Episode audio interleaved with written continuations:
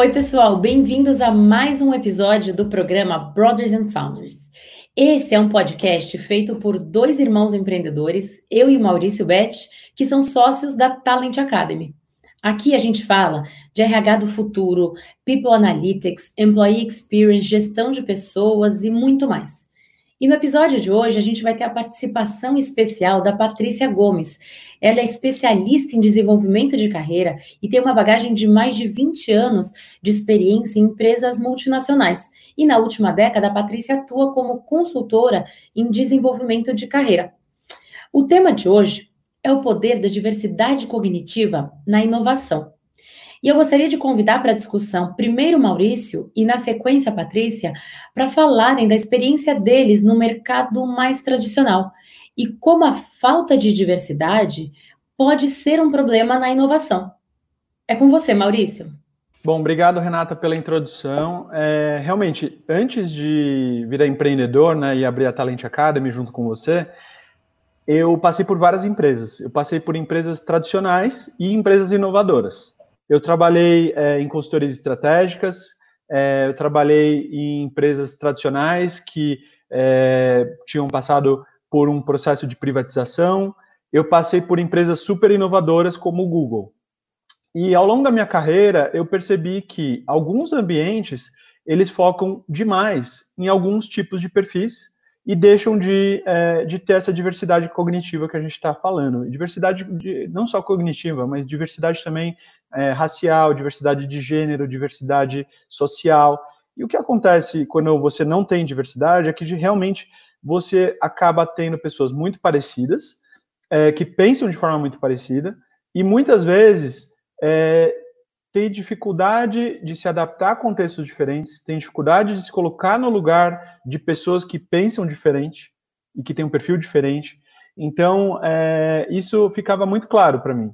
É, então, por exemplo, um ambiente que tende a focar, recrutar pessoas, é, homens, é, engenheiros ou de administradores, é, brancos, de, de uma classe social de alta renda, geralmente não vão conseguir se é, colocar se colocar no lugar ou ter empatia com pessoas de, de outros gêneros, de outras raças, de outras formações.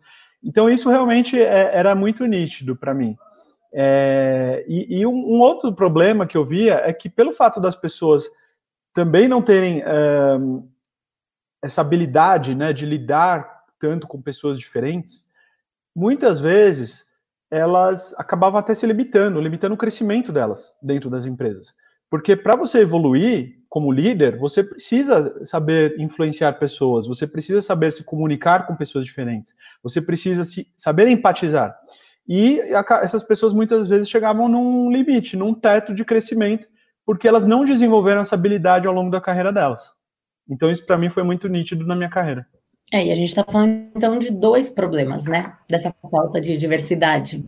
Tanto essa questão de você não conseguir se colocar no lugar do outro, e muitas vezes impacta no seu próprio desenvolvimento, e também na própria inovação, né? Criatividade que um grupo diverso gera. E eu acho que a Patrícia tem muito a acrescentar nisso, especialmente porque você trabalhou na área de RH de consultorias, né? Você tem aí 20 anos de experiência com esse mercado, e você deve entender muito isso que o Maurício está falando, né?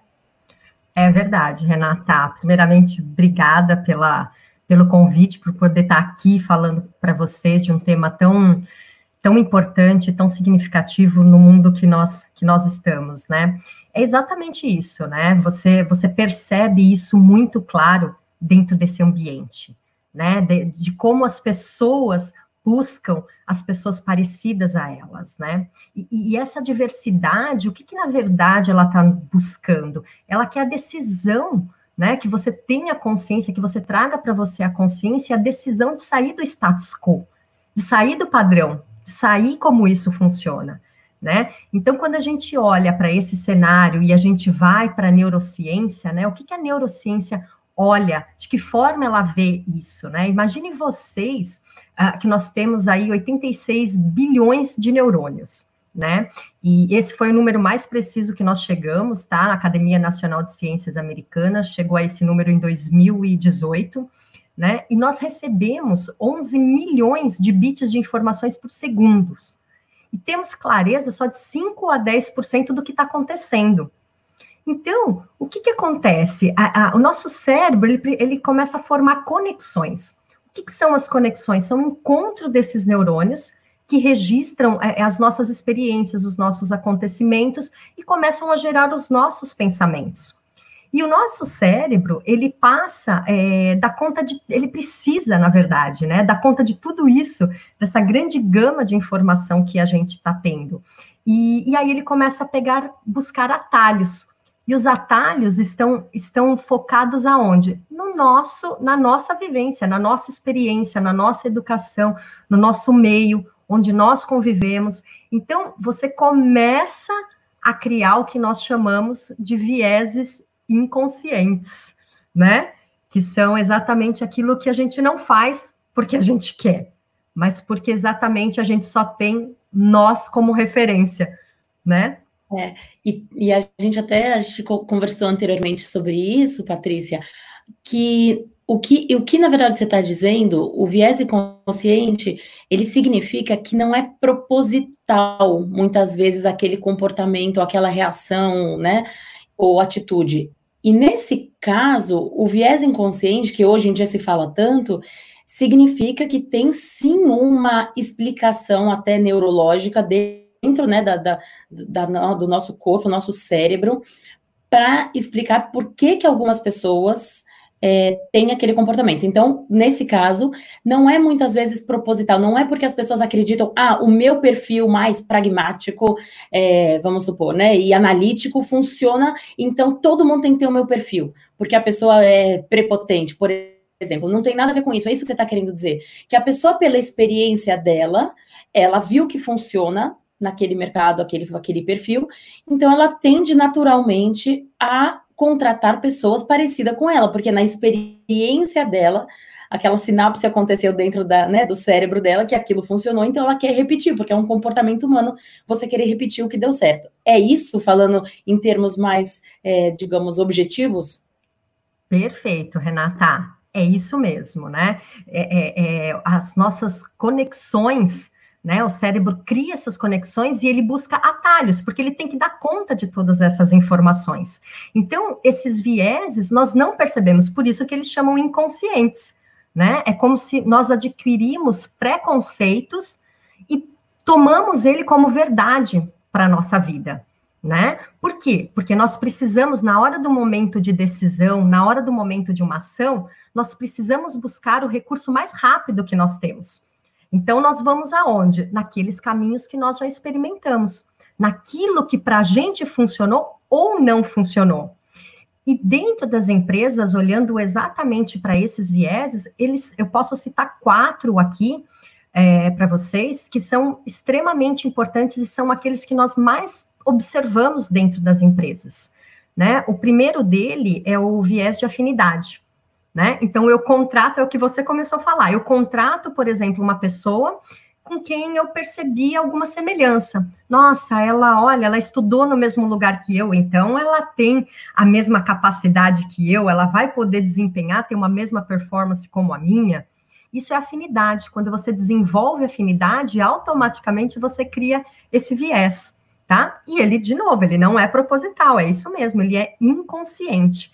Outro viés muito importante dentro do mundo corporativo é o viés de percepção. É aquele que alguém algum dia falou, alguém que você uh, admira ou alguém que tem uma certa influência sobre você, comentou, fez algum comentário, você toma aquilo como verdade e você leva isso como verdade absoluta para sua vida. Então, por exemplo, dentro de uma empresa, ah, nós vamos promover aquela mulher e alguém chega e diz assim, não, mas a gente, ela não vai dar conta porque ela tem três filhos. Esse é um viés de percepção. Você ouviu alguém um dia dizer que mulher, quando tem filhos ou quando tem muitos filhos, não dá conta e você assume aquilo como verdade, tá? Um outro viés é o confirmatório. O que, que é isso? É quando você teve uma experiência ruim, né? Por exemplo, ah, eu tive um chefe uh, japonês e eu tive muitas dificuldades, porque a cultura é muito diferente, né? Eu tive muitas dificuldades com ele, a nossa relação foi muito difícil, e a próxima vez que eu tiver contato com japoneses, eu vou acreditar que a minha que, que, a minha relação sempre vai ser problemática. Então eu confirmo, eu uso a minha primeira experiência para confirmar isso, né? E eu consigo. E o, e o quarto seria, e o que eu acho que é um dos que mais acontece dentro das empresas, é o de conformidade ou de grupo, que é aquele viés que nós dizemos assim, ah, aqui sempre foi feito assim e sempre funcionou. Ou até mesmo em time que está ganhando não se mexe né? Isso é extremamente perigoso, porque essas empresas tradicionais, elas tendem a andar dessa forma. E, de novo, não é por maldade, é exatamente porque os caminhos, né, parecem ser mais rápidos. Aquilo que faz sentido parece que sempre vai funcionar. E a diversidade vem mostrar para a gente que exatamente quando nós temos essa consciência do nosso funcionamento do nosso cérebro, né? Quando nós é, é, percebemos, entendemos como é que ele funciona, a diversidade é extremamente importante. Né? E nós temos números aí que mostram isso para a gente, diversas pesquisas, que traz esse histórico para a gente, o quanto a diversidade permite que isso seja, é, traga inovação e funcione de uma forma muito mais assertiva uh, para os negócios e até para os desenvolvimentos humanos, né? Gente, e eu queria também fazer um comentário em cima do que a Paty falou, que eu acho que é super interessante e mostra na prática realmente esse problema dos vieses inconscientes. É, um dos nossos cases, a gente tem, a gente roda uma ferramenta que ajuda a identificar os perfis mais dominantes, os, me, os menos dominantes nas empresas, né? É, duas dessas é, das teorias que a gente usa, elas ajudam a mapear a diversidade cognitiva. Uma delas foi inspirada na, na base do Jung, na base teórica do Jung, que é a mesma tipologia do MBTI, e a outra foi inspirada na dominância cerebral do Ned Herman. E quando a gente rodou né, essa ferramenta num cliente muito tradicional, que existe há quase mais de 100 anos e, e tá, tem como prioridade estratégica inovar, eles querem promover a inovação, a gente viu que dois perfis de 16 possíveis representavam quase 50% do time. E eram os perfis mais executores, mais pragmáticos. Ou seja, eles tinham pessoas que eram ótimas de execução, só que não tinham essa habilidade de inovação, de criatividade, de pensar fora da caixa. Então, o que eles viram é que tinha uma desconexão entre o perfil do time e a estratégia da empresa. E a gente observa isso em vários clientes. É, se você não tem diversidade cognitiva, você tem dificuldade de pensar diferente, de pensar fora da caixa, de inovar. E, então, isso foi para uma grande sacada para os nossos clientes. É, a gente precisa promover diversidade, a gente precisa ter pessoas diferentes no nosso time. Perfeito. Maurício, se vocês me permitem também acrescentar isso, né? É, a gente vê isso no dia a dia e, e isso se torna fundamental para a sustentabilidade do negócio, né? E para a imersão dentro da era do conhecimento, né? E nós temos aí um conceito relativamente novo na neurociência, que é a neuroplasticidade, que nada mais é do que a formação de novas conexões. Ou seja, nós podemos fazer isso em qualquer idade, né? Em qualquer momento. A neuroplasticidade nada mais é do que a capacidade que nós temos de nos adaptar quando nós somos expostos a ambientes ricos de novidades e trocas de experiência. Então, por exemplo, para você ter uma ideia, é, todo o nosso processo de aprendizado, ele é feito em quatro fases, tá? A primeira é a incompetência inconsciente. Você não sabe, não sabe que você não sabe e tá tudo bem. A segunda é a incompetência consciente. Então, isso serve para quando você vai aprender um idioma, para quando você tem pessoas diferentes no seu time, que você não conhece a cultura, você não conhece a bagagem, né? Então, é a é, incompetência uh, consciente. Você não, você sabe que você não sabe, e aquilo te gera um desconforto, e aquilo faz te buscar querer conhecer, querer aprender, né? Passando essa fase, a gente entra na competência ah, na competência inconsciente, né? Aliás, na competência consciente. Você sabe que você sabe, você já aprendeu um pouco, mas você percebe que tem muito mais para aprender, né? Que você ainda consegue sentir aquele desconforto em alguns momentos. E a última parte é exatamente a competência inconsciente, quando você sai fazendo como dirigir. Né? Quando você começa a dirigir, você vê de uma forma, né? Você percebe as dificuldades. E hoje ninguém mais para para pensar que você precisa olhar no retrovisor de cima, olhar no retrovisor dos lados, olhar para trás, brecar, parar, olhar farol, olhar o que está passando. Não, entra no automático. Então, todas as vezes que nós permitirmos sermos estimulados, a neuroplasticidade vai estar tá ali, vai, vai nos acompanhar e vai fazer com que a gente realmente fique na zona de desconforto e Sim. queira aprender para ter um desempenho melhor e construir coisas novas.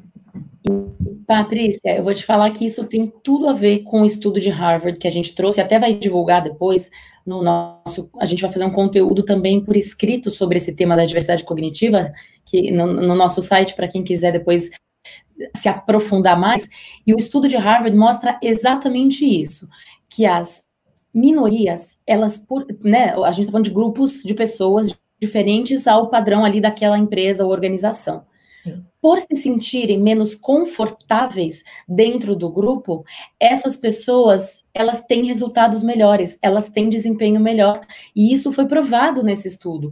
Tem, é, um, a gente trouxe dois estudos para né, é, mostrar dados realmente que comprovam essa importância da diversidade, tanto de gênero, de experiência, né, de, de cultura, quanto a cognitiva, porque tudo isso acaba, essa diversidade também de perfis acaba, claro, também aumentando a diversidade cognitiva, que é a forma diferente das pessoas pensarem. E nesse estudo, além de mostrar que elas têm um desempenho melhor, né, as, as minorias acabam tendo individualmente um desempenho melhor, tem, porque elas precisam se provar, é, as equipes diversas como um todo também têm desempenho melhor.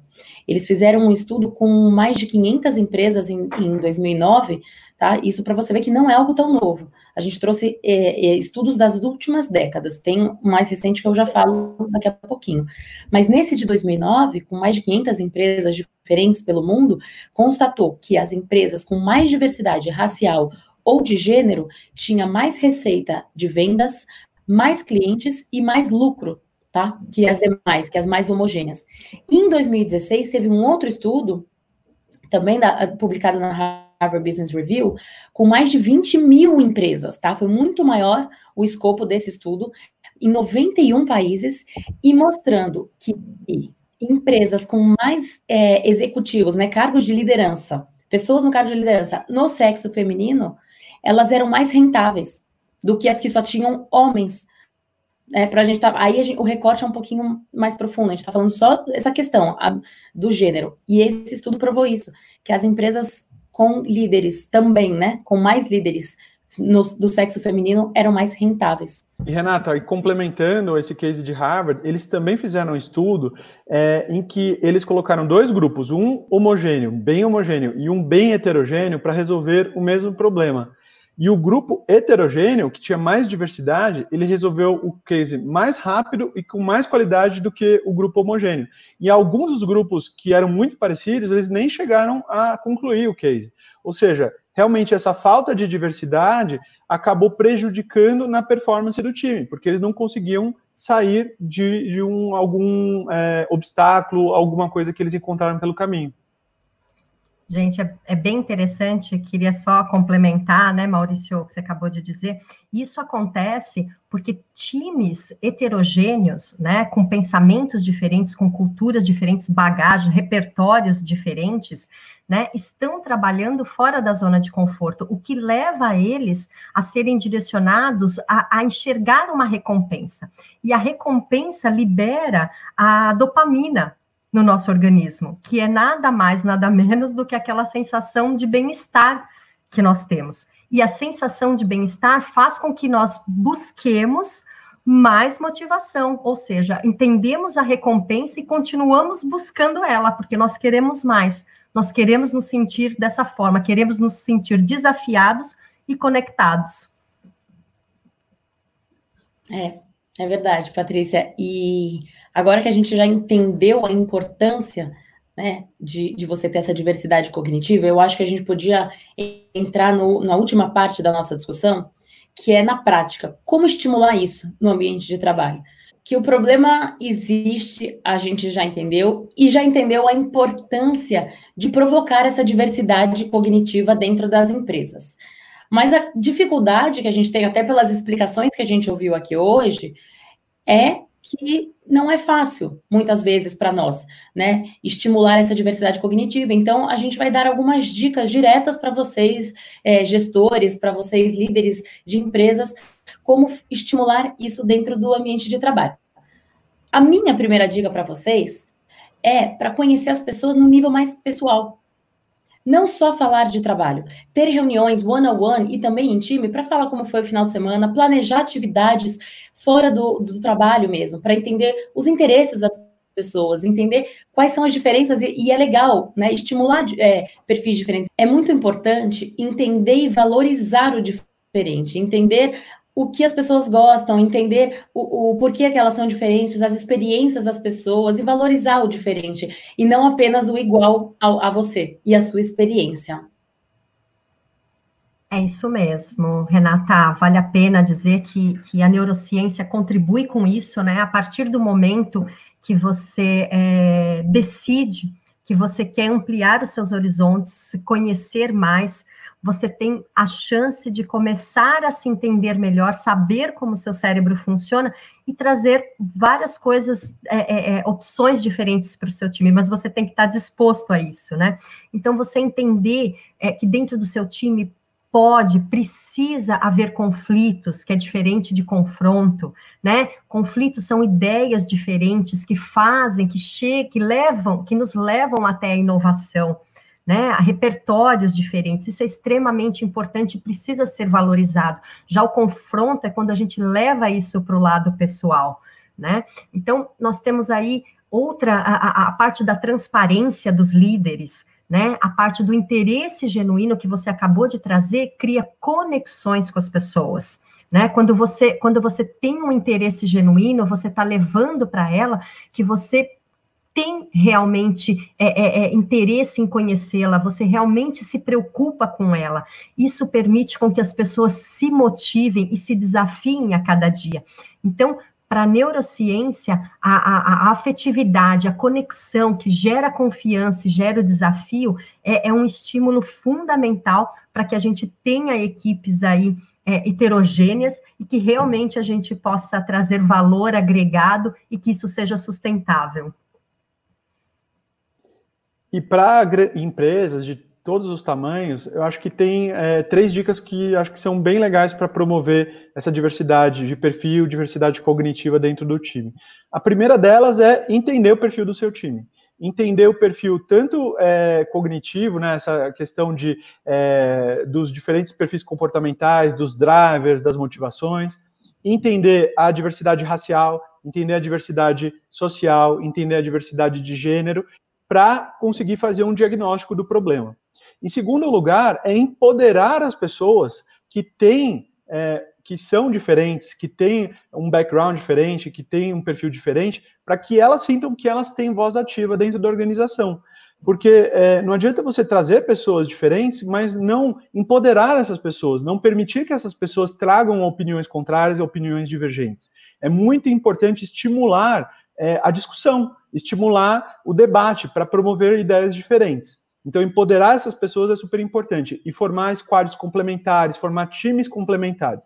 E, por último, promover um processo seletivo que seja completamente neutro em termos de, de, de gênero, de raça, social e que realmente promova ativamente essa diversidade e não é, e, e ataque na raiz esse problema que a gente falou aqui do, dos vieses inconscientes. Né? É por isso que a gente até vê agora cada vez mais organizações como a Oracle, a Votorantim, fazendo recrutamento às cegas, sem ter acesso à formação, à, à faculdade que a pessoa fez, às vezes até o curso, o gênero, a idade.